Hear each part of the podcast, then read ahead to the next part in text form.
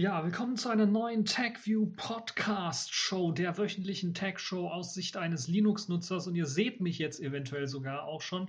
Eine ganz besondere Folge, ihr hört es vielleicht auch schon. Das ist äh, nicht die beste Audiofolge, würde ich mal sagen die ich hier aufnehme von der Qualität her. Ich bin einfach irgendwo anders und das heißt mit anderen Worten, ich habe mein Studioaufnahmeset quasi nicht dabei und muss halt irgendwie improvisieren. Ich habe aber nichtsdestotrotz auch wieder interessante Themen für euch vorbereitet für diese Woche. Ein bisschen vielleicht was kürzer als in den letzten Wochen so, aber trotzdem, äh, wie gesagt, noch immer das Beste aus dieser Woche in Sachen Tech-Themen für euch vorbereitet. Zum einen wollen wir uns um Pwn to Own kümmern, einem grandiosen Hack, der aus der VM ausbricht. Dann haben wir GNOME 3.24, das wir uns genauer anschauen werden. Die CeBIT 2017 hat ihre Pforten geöffnet und jetzt auch wieder schon geschlossen. Wir wollen uns die Highlights so ein bisschen anschauen. Äh, dort geht es unter anderem um Knoppix 8.0, das ist die Distro in dieser Woche und äh, Zukunft mit Androiden. Wie können wir uns das Ganze vorstellen? Und dann nochmal zum Schluss eine Veränderung der Cebit, denn die Cebit stirbt ja so ein bisschen langsam aus. Deshalb hat sich dort einiges dann doch gewandelt und das wollen wir uns genauer anschauen. So, und ich versuche jetzt irgendwie meine Hand hier so zu bestücken, dass ich äh, keinen lahmen Arm bekomme, um euch die Themen dann auch vorzustellen. Äh, fangen wir zunächst einmal mit Pwn to Own. Das ist so ein Wettbewerb von Hackern im Grunde genommen. Und äh, in der letzten Woche äh, war eigentlich schon gegen Ende dieser, dieses Pwn-to-Own-Contestes dann nochmal ein grandioser äh, Hack gelungen. In der Hacker-Konferenz dort wurden halt wie jeder, jedem Jahr jede Menge Sachen gehackt. Mac, Linux, Android oder iOS natürlich auch.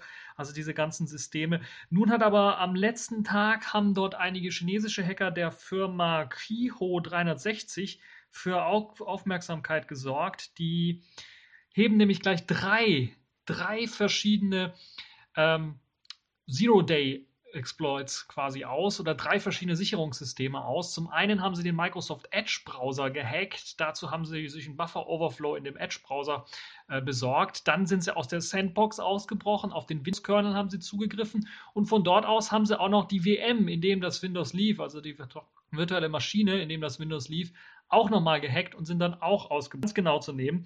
Zunächst einmal haben sie also wirklich diesen, dieses virtuelle, äh, in diesem virtuellen Windows den Microsoft Edge Browser gehackt. Dazu haben sie einen Überlauf, also Buffer Overflow im Browser benutzt, um auf eben das virtuelle Windows zuzugreifen.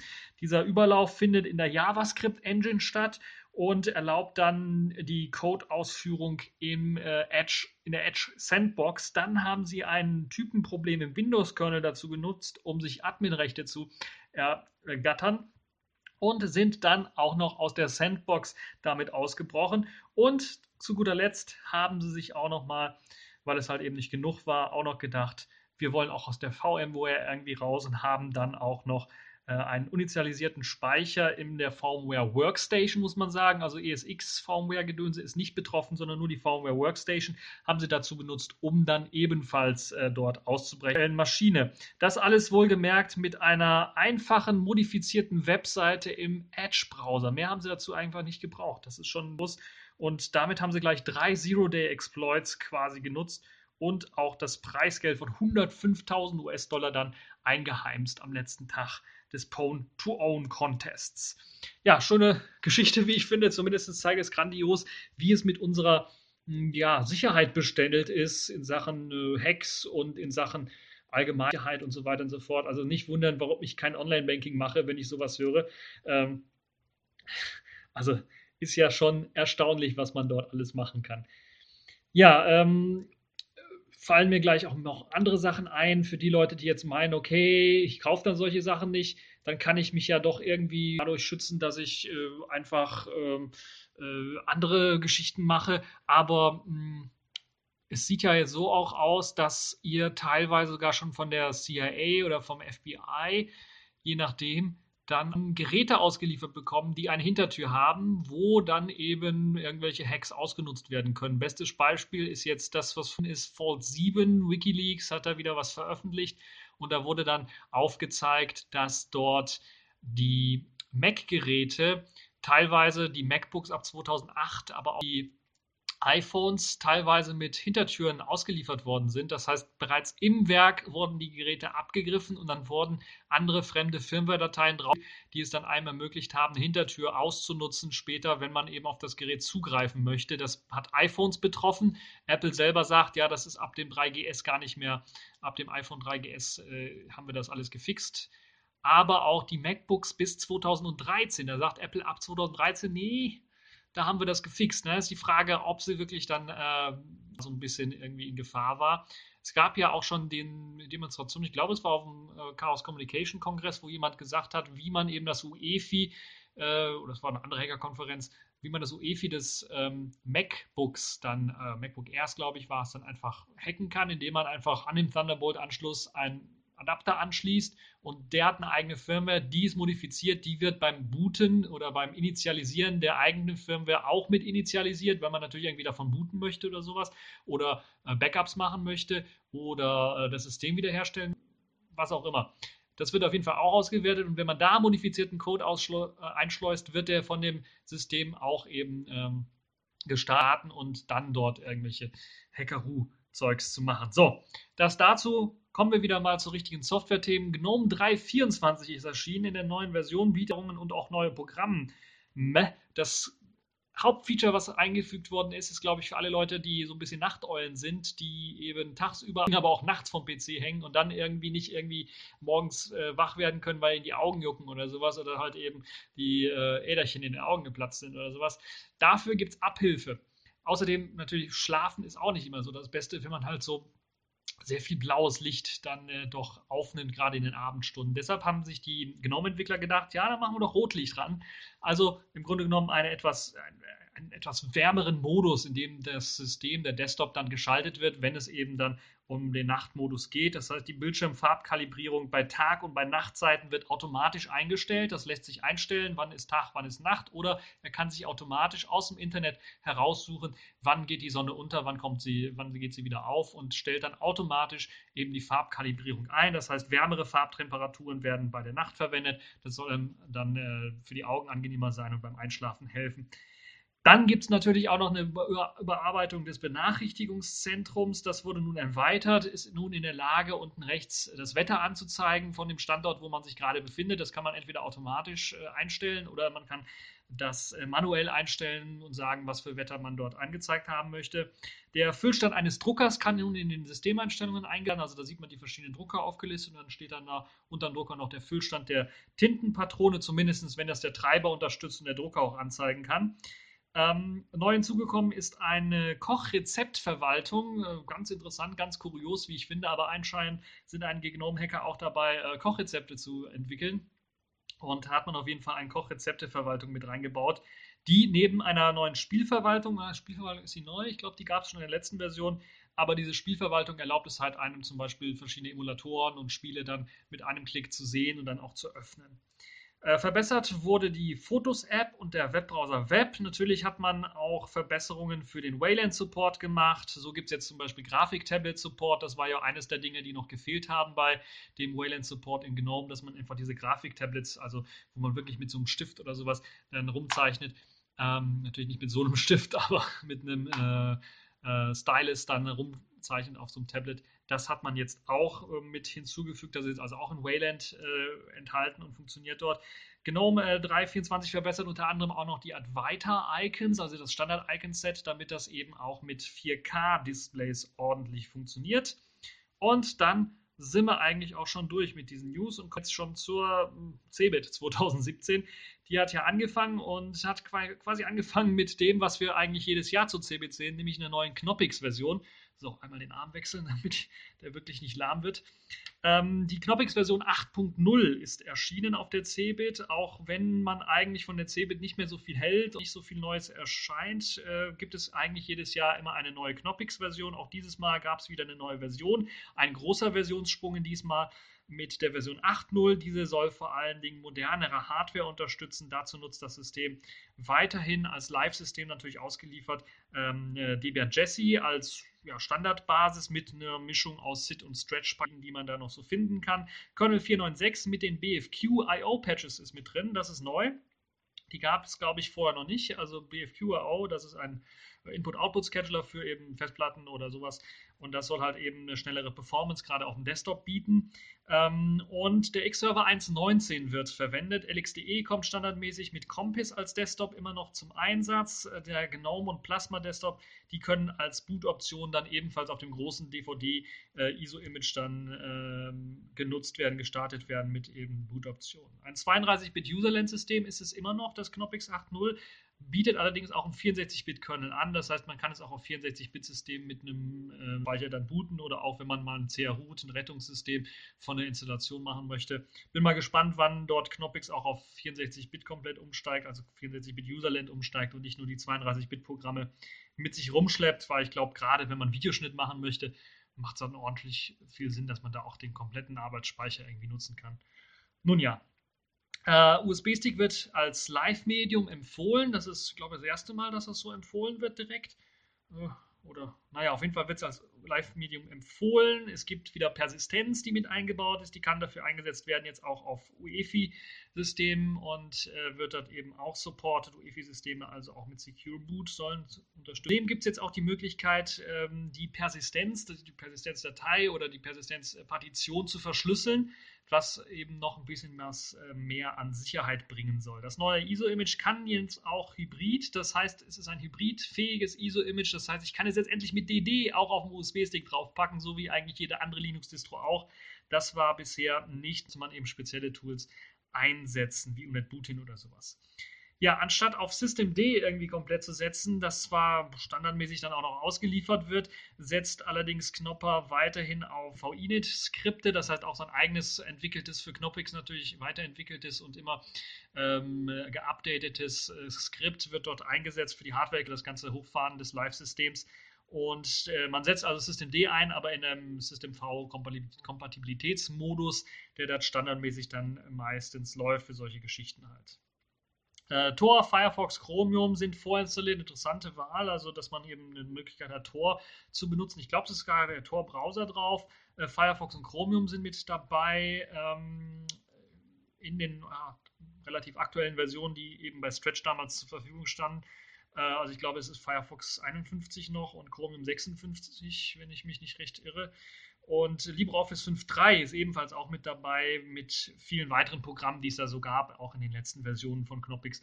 Also eine Softwarevielfalt nicht viel geändert, auch das Design her ist halt äh, äh, zweckgebunden, sagen wir mal so, ein zweckgebundenes Design. Also da hat man nicht darauf geachtet, dass irgendwie das Design von LibreOffice genauso gut aussieht und integriert aussieht, wie zum Beispiel vom äh, Dateimanager oder sowas. Das ist einfach alles irgendwie durchgemischt. Ähm, kann jeder halten, weggebunden aus meiner Sicht und funktioniert. Ähm, ist nicht besonders hübsch, das muss ich ganz ehrlich zugeben. So, kommen wir zu einem weiteren großen Thema, was ich fand, und das ist eigentlich auch schon das letzte spannende Thema von der CeBIT, außer vielleicht die Zukunftsaussicht der CeBIT selber.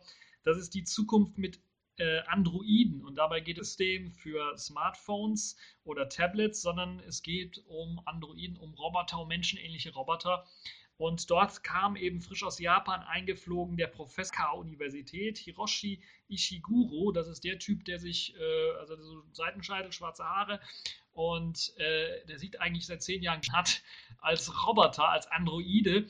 Und äh, deshalb, damit der Effekt auch da ist, sehen die beiden halt eben gleich aus. Deshalb hat er seit äh, zehn Jahren, glaube ich, seine Frisur. Ich glaube, ich allerdings auch nicht. Also so ungewöhnlich ist das vielleicht nicht, aber er hat halt immer die gleichen Kleidung dann auch an, damit es halt eben dann auch als Effekt rüberkommt mit dem Roboter, weil ich glaube, für den Roboter extra Kleidung ausgedacht. Auf jeden Fall, der kam jetzt alleine ohne seinen Androiden, weil der wäre wahrscheinlich beim Zoll irgendwie, oder das hätte auf jeden Fall, die Leute hätten komisch geguckt oder, oder Android, Androiden äh, im Koffer gehabt hat. Ähm, ja, das ist also wirklich derjenige, der halt eben dann auch sich teilweise zu Hause hinsetzt und dann seinen Androiden in die Uni stickt und der dann seine Vorlesungen hält. Äh, natürlich ist das halt eben nicht der einzige Androide, der er so geschaffen hat, aber einer der berühmtesten. Und er hat zusammen mit seinen Kollegen in Japan treten zum Beispiel die äh, Androiden, die er gebaut hat, teilweise sogar in Fernsehshows auf.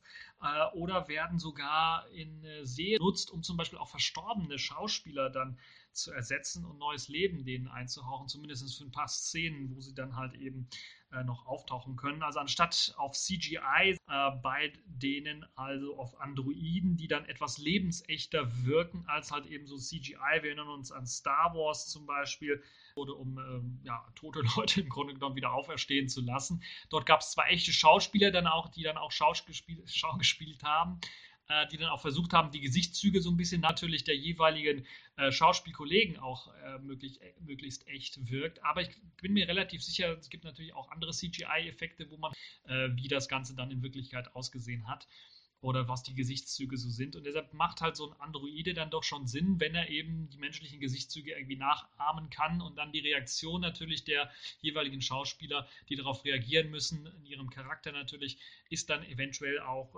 vielleicht auch spontan, gibt ja auch manchmal irgendwie was reinhauen, äh, vielleicht ein bisschen was anderes, als wenn man wirklich so CGI benutzt. Also es passt dann besser vielleicht. Ja, die Androiden werden nicht nur in äh, Fernseh- und Filmen verwendet, sondern auch in Theaterstücken werden sie verwendet. Entweder von anderen Schauspielern äh, werden sie dann im Hintergrund gesteuert, weil halt eben autonom oder künstliche Intelligenz da nicht wirklich drinsteckt. Ähm, oder man hat halt eben vorgefertigte Texte, denen schon gesagt, und vorgefertigte Animationen und so weiter äh, dort äh, eingespeichert, die sie dann einfach abspielen können auf Knopfdruck ja, der Grund, weswegen man gerade auch bei Filmen Roboter einsetzt äh, oder einsetzen möchte anstatt CGI-Animationen, ist wirklich, wie gesagt, die Reaktion. Das ist halt eben ein bisschen realistischer. Gerade äh, auf eben die Mimik und Gestik reagieren zu können, ist äh, viel, viel echter.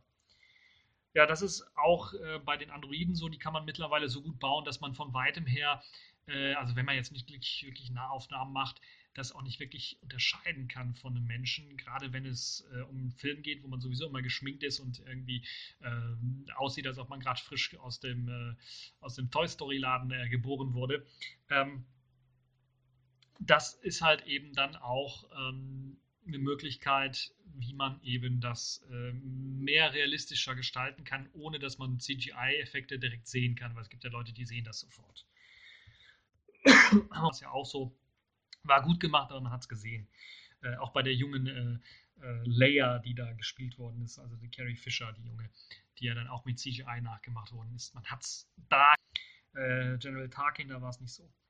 Ähm, ja, neben diesen Einsatzzwecken werden natürlich noch weitere erforscht. Man an einem Brain Interface, das klingt sehr interessant.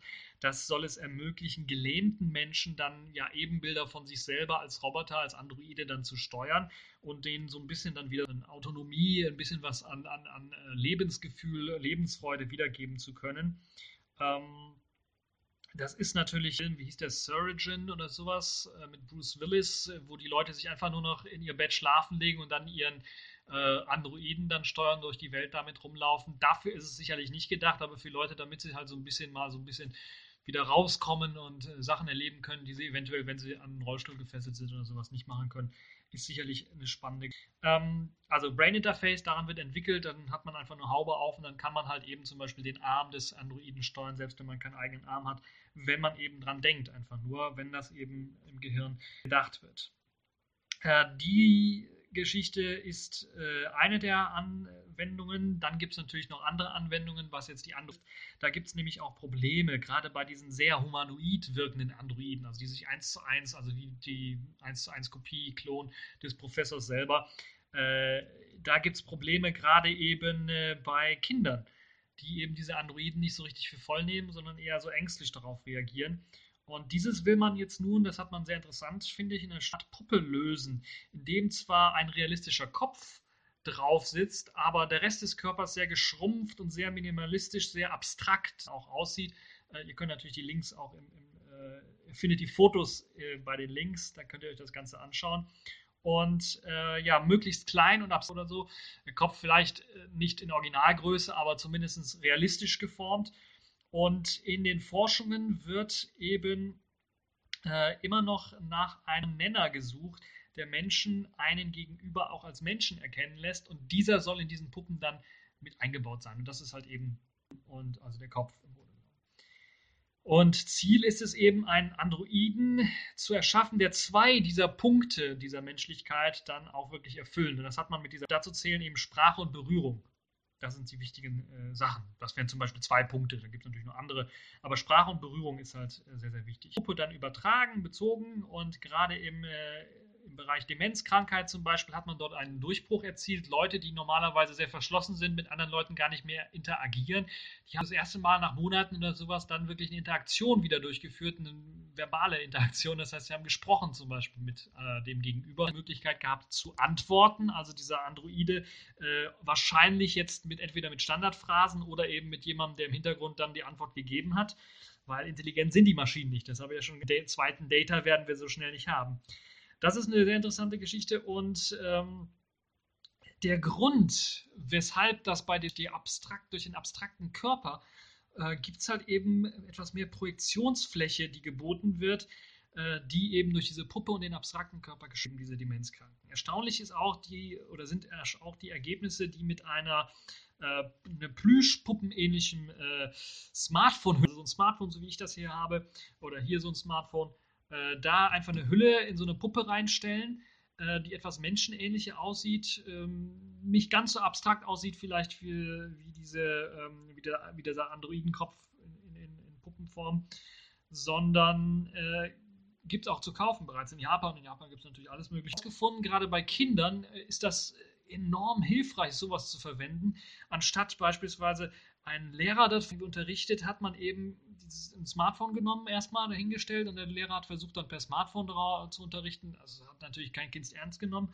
aber diese Puppe reingestellt hat und dann das da hingestellt hat, äh, war es wirklich so, dass man ähm, eine Aufmerksamkeitssteigerung bei den Schülern dann doch gewonnen, gewonnen hat. Und das ist eine sehr interessante Geschichte, wie ich finde. Ja, ähm, die Hackvieh genannte Hülle ich weiß nicht, ob so ausgesprochen wird. Vielleicht kann man natürlich bereits in Japan kaufen, wie ich bereits gesagt habe, und so sein Lieblingssmartphone doch äh, dort noch ein bisschen was näher kommen. Natürlich kann man, Hack kommt eben auch vom Kuscheln, äh, vom äh, Umarmen und das kann man natürlich mit seinem Handy dann auch machen. Also für all die Verzweifelten. Äh, vielleicht auch eine Must-Have-App für Apple-Fans. Äh, das, äh, na gut, genug des Scherzes, aber das, den Seitenhieb konnte ich mir nicht vergleichen. Apple-Fanboys wissen, wovon ich rede.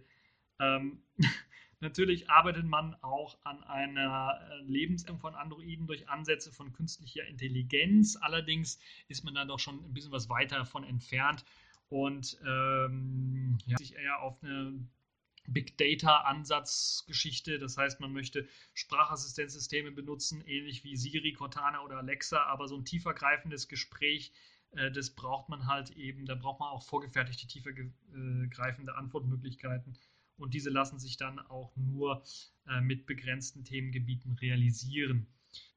Um dann trotzdem noch so ein bisschen was mehr an Menschlichkeit mit reinzubringen, hat man sich bei den Androiden gedacht, man arbeitet an einem System, das im Grunde genommen äh, dem Benutzer dann nicht sagt, okay, so wie Siri, Cortana und, und Co., ich habe diese Frage nicht verstanden oder sowas, sondern man wandelt das in ein, ein, ein Frage-Frage. Androide greift die Frage desjenigen oder die, die, Aussage desjenigen, die er nicht verstanden hat, auf, formuliert daraus eine Frage und führt den äh, sein Gegenüber dann dorthin zu einem Gespräch, das da, also normalen Smalltalk im Grunde genommen, das dazu führt, eine Antwort gibt, die der äh, Androide dann selber versteht oder das System dann selber versteht und begreift und dann daraus weitere Schlüsse und weiter reden kann im Grunde genommen. Also Smalltalk ist damit greifende Gespräche über Politik oder sowas sicherlich nicht, sondern es sind eher so oberflächliche Gespräche, wie man sie halt eben von Smalltalk her kennt. Also ein sehr, sehr ultra spannendes Thema. Das klingt alles sehr, sehr interessant und es lohnt sich mal auf jeden Fall hineinzuschauen. Es gibt ein Video dazu auch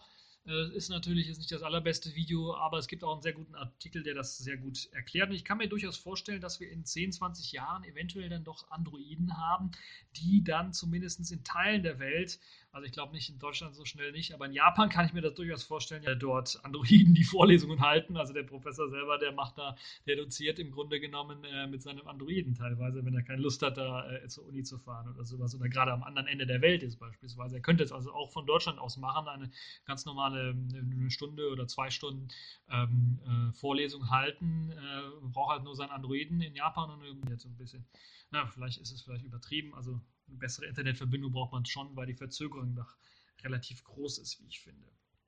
Ja, ähm, also es kann durchaus sein, dass wir in 10 Welt dann äh, die Möglichkeit haben, sich mit äh, Androiden zu unterhalten und das dann vielleicht äh, anstelle von stumpfen Maschinen, wo man eine Eingabe eingeben muss, ein Automat oder sowas, man dann eventuell eine etwas intelligentere Maschine hat, wo man dann sagen, möchte, äh, sagen kann, wohin äh, man fahren möchte und äh, wie viele Personen man ist oder ob man Fahrrad mitnehmen möchte oder nicht und dann wird das eben ausgewertet, verstanden. Und wenn es nicht verstanden wird, dann wird eine Gegenfrage gestellt und so lange gefragt, bis das halt irgendwie verstanden wird. Fahrkartautomat vielleicht ein blödes Beispiel, aber also im Servicebereich, äh, wenn man jetzt, kennen wir es ja, wenn man da irgendwo anruft, bei irgendeiner Firma oder sowas und dann geht so ein Band dran, das ist ja auch meistens sehr, sehr doof. Drücken. Äh, ich glaube, sie haben sogar schon aufgegeben, sagen sie das und das, damit das erkannt wird und das zu machen. Also solche Geschichten äh, sind da sicherlich verbessert werden können im Servicebereich vor allen Dingen. Ja, aber auch in der Pflege und in der Kindererziehung könnte das wirklich durchaus Alltag werden. Je nachdem, wir wissen, hier in Deutschland haben wir äh, Pflegekräftemangel, die Androide, der dann eventuell ist halt die Frage, willst du von einem Androiden äh, betreut werden oder Androide oder Mensch? Dann würde ich natürlich sagen, ja, eher Mensch. Aber wenn dann die Frage kommt, ja, Androide oder gar nichts, dann würde ich sagen, ja, Androide ist wohl besser als gar nichts. Ne? Müssen wir mal schauen, so weiterentwickelt. Aber es ist auf jeden Fall ein Gebiet, wo man auf jeden Fall auch dran arbeitet und äh, ja, wo man zumindest keine Scheu hat, sich auch mal daran äh, einen Gedanken. Ja, für den einen oder anderen vielleicht auch ein bisschen was erschreckend, das Ganze mit den Androiden und so weiter und so fort. Und ähm, ja, muss man halt schauen, was die Zukunft so bringt. Ist halt nicht in Stein gemeißelt, sowas. Apropos Zukunft, zur Zukunft der Cebit. Im Grunde genommen schauen wir ja mal, äh, ja, nachdem vor ein paar Jahren die Cebit also umgestellt wurde von der Konsumermesse im Grunde Messe, äh, da braucht man sich nicht wundern, ich habe es ja schon damals gesagt, das ist das Ende der Cebit und das hat sich jetzt auch so gezeigt. Die Cebit ist im Grunde genommen äh, fast am Ende. Jetzt wollen sie noch einen Neustart wagen und haben dann doch noch wirklich eine, einige größere Änderungen geplant mit der Cebit. Die Cebit soll zu einem Event-Charakter bekommen und soll auch verschoben werden. Soll eben die nächste Cebit im Sommer stattfinden, anstatt im Frühjahr. Zudem soll die Messe auch noch kürzer werden. Ich glaube, einen Tag kürzer. Demnach soll es einen Pressetag geben, drei Tage, an denen eben die Messe für Fachbesucher einen Publikumstag geben. Angestrebt für das nächste Jahr ist der 11. bis 15. Juni, also wer sich da schon mal im Kalender einen Eintrag macht, äh, wird wahrscheinlich der gleiche Standort wieder sein. Und man möchte vor allen Dingen mehr Publikum anlocken, weil das ist halt das, was so, ja, seitdem sie sich entschieden haben, keine Konsumermesse mehr zu sein, dann natürlich abgeklungen ist. Aber sie haben sich selber ins Bein geschossen. Also das war ein Fehler zu sagen, wir machen keine Konsumermesse mehr. Und ähm, weil das hat dann Tür und das einfach Firmen gesagt haben, okay, wir bleiben da einfach weg und Leute gesagt haben, ja, dann bleiben wir hier im Mobile World Congress, CES, das ist ja kurz davor, bleiben wir doch eher da und machen dort große Auftritte, machen dort große äh, Podcasts und sowas alles. Da gibt es ja auch immer mehr Leute und interessieren uns dafür immer mehr. Und natürlich die Firmen haben sich gedacht, okay, dann machen wir da unsere Consumer. Die CeBIT ist also uninteressant geworden für Consumer. Und deshalb eben auch sehr, sehr wenig Fachbesucher, die dann auch, äh, also hat sich nur konzentriert auf sehr, sehr wenig Fachbesucher, die sich das angeschaut haben das Ganze wieder ändern. Es soll Events geben, es soll Vorträge, Vorträge geben, die gab es ja jetzt auch schon. Also da weiß ich nicht, wie sich das, also aber Event-Vorträge vielleicht, ich weiß es nicht. Oder mit anderen Worten, man versucht im Grunde genommen so mit Party-Elementen Leute irgendwie anzulocken. Also es soll da auch irgendwie große Bühnen geben und äh, man soll da tanzen können und Musik hören können und solche Geschichten alle. Das ist alles geplant. Ob das Ganze aufgeht, wage ich mal so ein bisschen zu bezweifeln. Ich habe irgendwie das Gefühl, der Zug für die CeBIT ist schon abgefahren und das ist jetzt nochmal ein letzter Rettungsversuch aber ähm, nicht mal einholen können. Aber wobei natürlich die Platzierung jetzt im Sommer, im Juni gar nicht mal so schlecht ist. Da ist normalerweise Sommerloch. Da sind die großen Konferenzen CES, da kommen vielleicht neue Firmen oder auch kleinere Firmen, die dann vielleicht interessantere Produkte vorstellen könnten. Ähm, aber halt eben Sommerloch. Das ist so die Gefahr, die ich sehe. Ähm, ja, eigentlich war halt die Messe bereits tot, als sie dann gesagt haben, okay, nur noch Fachbesucher. Und äh, ich sehe Consumer bereits und sagen, okay, wir machen Party-Elemente, hauen wir irgendwie rein, das soll ganz irgendwie Event-Charakter bekommen. Aber so Consumer-mäßig sind sie nicht zurückgehen. Und was ich natürlich auch scheinheilig finde, ist jedes Jahr bei jeder Cebit, seit sie eben da die groß umgestellt haben, haben sie gesagt, ja, die Cebit ist gut gelaufen, wir haben ein gutes Gefühl. Äh, dann großartig geändert werden. Es ist halt nicht so. Es ist gelogen. Ganz einfach. Und naja, man kann sich an den Besucherzahlen das Ganze sehen. Da sieht man das so, boom, boom, boom, immer weiter runtergehen mit Sachen Besucherzahlen. Das ist natürlich nicht schön. Also, äh, natürlich waren äh, Mobile World Congress und CES natürlich Todesursachen, aber die Cebit hat sich vor allen Dingen selber auch ein bisschen was gekillt.